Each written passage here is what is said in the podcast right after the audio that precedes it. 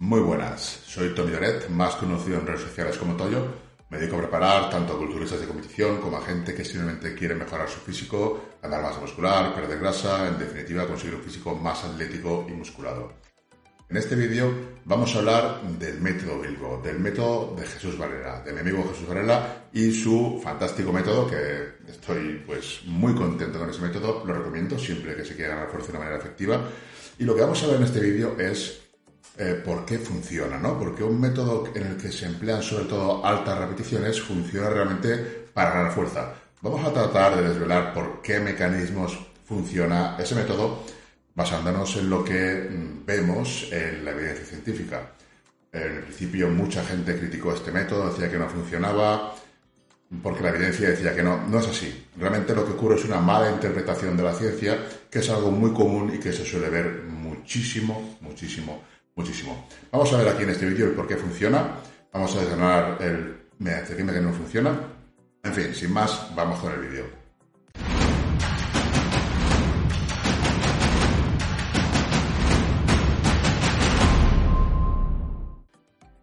chuleta, que la tengo aquí en el móvil.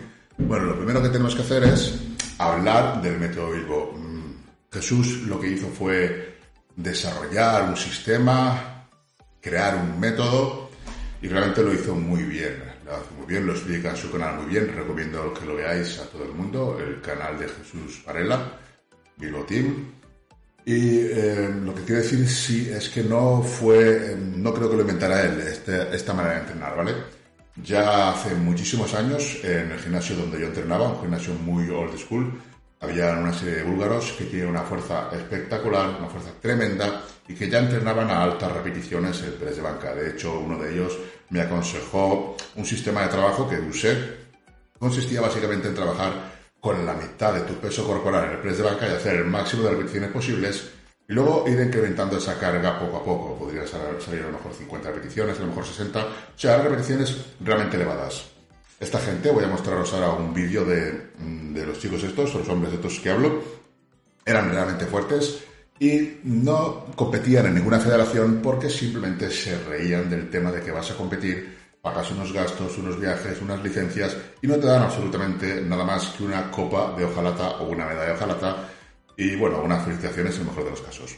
Realmente, como digo, son gente muy fuerte, están por encima de lo que es la competición y levantaban bastante cargas. Aquí, por ejemplo, vamos a ver un vídeo donde, el hombre movía 160 kilos para 18 repeticiones. Como veis, repeticiones perfectas estirando los brazos, tocando pecho y son 160 kilos para 18 repeticiones. Son altas repeticiones, ¿vale? Las altas repeticiones funcionan para la, para la fuerza, pero eso se sabía desde hace mucho tiempo. Como digo, estos búlgaros ya trabajaban así porque en su país trabajaban así. ¿Vale? Simplemente aclarar eso, que no es algo que haya inventado Jesús porque está prácticamente todo inventado. Y bueno, sí es verdad que hizo un, gran trabajo en lo que sería la recuperación del método en sí. Y bueno, Enhorabuena Jesús por haberlo plasmado de esa manera tan, tan buena. Simplemente comentar eso. A ver qué más tenemos aquí.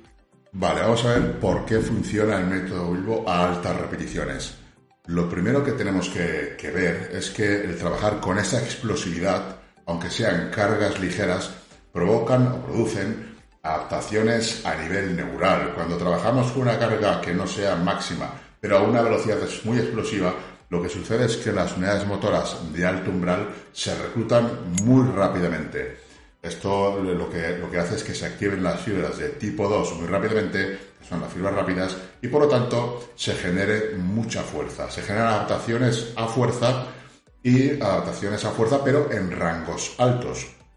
Pero la fuerza no entiende de rangos. Si tú eres más fuerte en rangos altos, lo vas a ser también en rangos bajos. Lógicamente, luego vas a tener que hacer un periodo de adaptación para adaptarte a cargas más altas, porque hay una serie de adaptaciones a nivel tendinoso y articular que no se van a producir con cargas altas y sí se van a producir con cargas bajas, además de unas adaptaciones neurales específicas a las cargas altas. Lo que tenemos que ver también es el, tema de la fuerza. ¿Por qué se gana fuerza en repeticiones eh, altas con cargas bajas? La tensión mecánica que se genera con repeticiones altas a cargas bajas puede llegar a ser exactamente la misma que se produce con cargas elevadas. Tensión mecánica que sienten las fibras la producen las fibras de hecho y va en relación a la velocidad de la repetición, ¿no? La relación fuerza-velocidad que sería que cuando más lenta es la repetición, más tensión mecánica se está generando. ¿Qué es lo que sucede cuando trabajamos con cargas bajas a repeticiones altas? Pues que las últimas repeticiones van a ser a una velocidad muy lenta. Eso lo puedes ver en cualquier vídeo de Jesús. Cuando trabaja a altas repeticiones, conforme se acerca al fallo, la velocidad va descendiendo y cuando tú estás generando esta velocidad, esta tensión mecánica, las fibras, la tensión mecánica que soportan es altísima. Cuando tú estás moviendo con toda tu potencia una carga a esta velocidad, es una velocidad muy lenta, realmente las fibras musculares no saben la carga que están moviendo, saben del esfuerzo, de la tensión mecánica que tienen que generar para continuar moviendo esa carga. Y el estímulo que reciben esas fibras cuando están generando esa tensión mecánica tan elevada, cuando la velocidad es tan lenta, es exactamente el mismo estímulo que recibirían con una carga mucho más elevada a repeticiones más bajas. Cuando pongamos con una carga de 180 kilos en banca, haces una repetición muy lenta, pero la sacas, la tensión mecánica que reciben las fibras es exactamente la misma que la última repetición con una carga de 100 kilos, en la que también te cuesta muchísimo sacarla, pero al final la sacas o fallas, puede suceder con las dos cargas. Lo que quiero decir es que la tensión mecánica que recibe la fibra en ambos casos va a ser la misma. Sí es cierto que hay otra serie de adaptaciones que no se van a producir. ¿Vale? Por ejemplo, adaptaciones en la rigidez del tendón. No solo crecen las fibras, no solo crece el músculo. El tendón también crece, la sección transversal del tendón también crece. Estas adaptaciones se van a dar principalmente con cargas más elevadas, que van a obligar a que se den estas adaptaciones.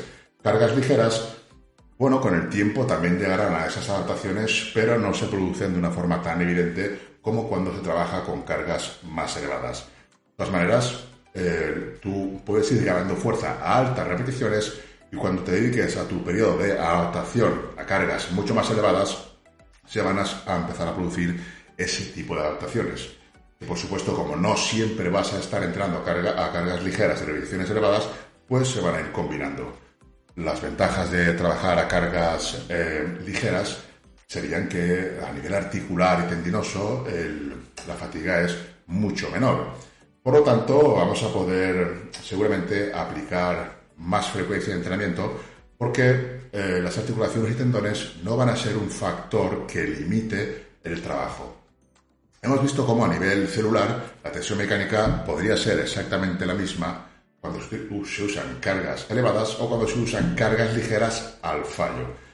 Otro motivo por el que podría ser muy interesante el tema de,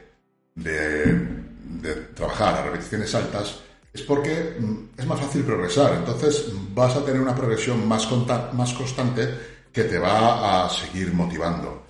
Cuando tú trabajas en un determinado rango de repeticiones, eh, por ejemplo, a 20 repeticiones, es sencillo, entre distintos entrenos, añadir una o dos repeticiones más hasta que durante unas 3, 4 o 6 semanas, depende de la frecuencia, depende de, la ingesta calórica, depende de muchos factores, ese progreso se va a detener. Cuando se detiene ese progreso, puedes cambiar de rango o directamente alternar dos rangos para que el progreso se haga durante más tiempo, pero llegará un punto en que se va a detener. Cuando se detiene el progreso, cambias de rango y vuelves a tener adaptaciones de fuerza a otro rango te continúa, estando motivado porque vas progresando y eso, la motivación es un punto muy importante en lo que sería el método de Bilbo.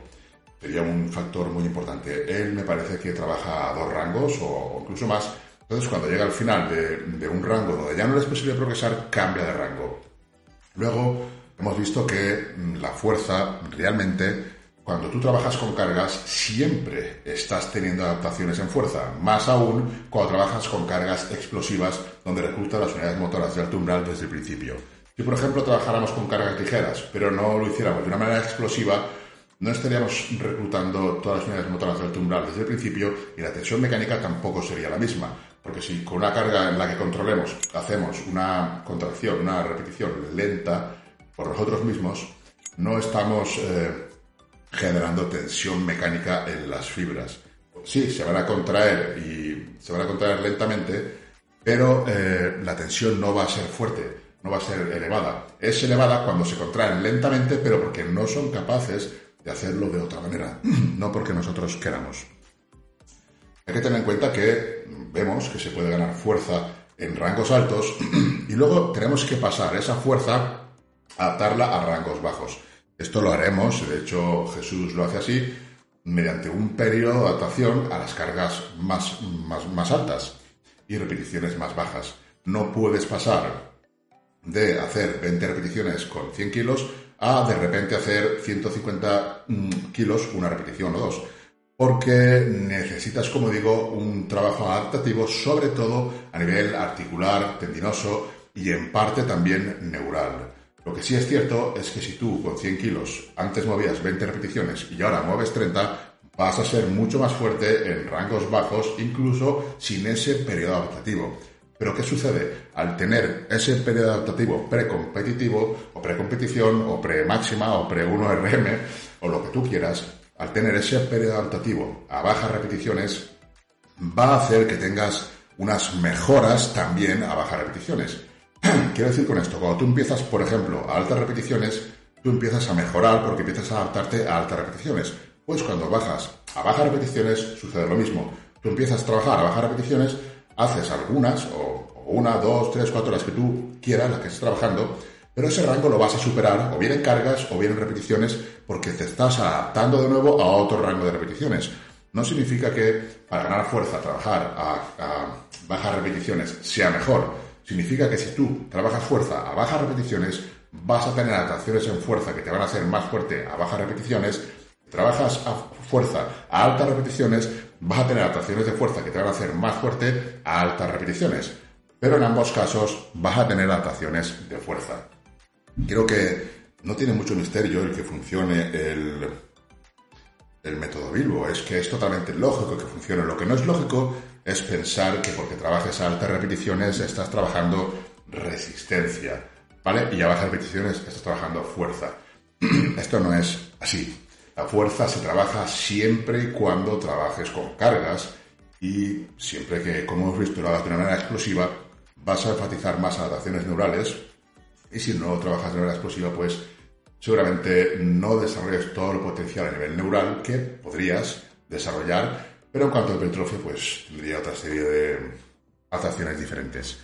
Lo que quiero que quede claro es que cuando trabajamos a altas repeticiones, cuando estamos haciendo las últimas repeticiones, la tensión que siente el músculo es exactamente la misma que cuando trabajamos a cargas elevadas. Cuando la repetición sale de esta manera, con esta lentitud, el músculo no sabe si hay 200 kilos en la barra, o si hay 100, o si hay 50. Si la repetición se hace así, la tensión que están generando las fibras en ese momento es elevadísima. Y eso es lo que también va a producir adaptaciones en fuerza. Eh, perdón, en hipertrofia. Las adaptaciones en fuerza van a ser más mm, determinantes, eh, enfocadas a lo que tú trabajes. Tú vas a ganar fuerza a altas repeticiones y esa fuerza luego se va a transportar a cuando hagas bajas repeticiones, pero necesitarás un periodo adaptativo a bajas repeticiones para poder sacarle el máximo el máximo rendimiento a esa hipertrofia, a esa fuerza que has ganado cuando trabajabas a altas repeticiones. Espero haberme explicado, no quiero hacer un vídeo con demasiadas ediciones porque me cuesta mucho trabajo y al final yo sé que los que queréis que ponga contenido no os importa tanto la edición sino el mensaje en sí. Así que bueno, eh, dejamos aquí el vídeo, suscribíos si os gusta y si no, no suscribáis. Un saludo y hasta el próximo vídeo.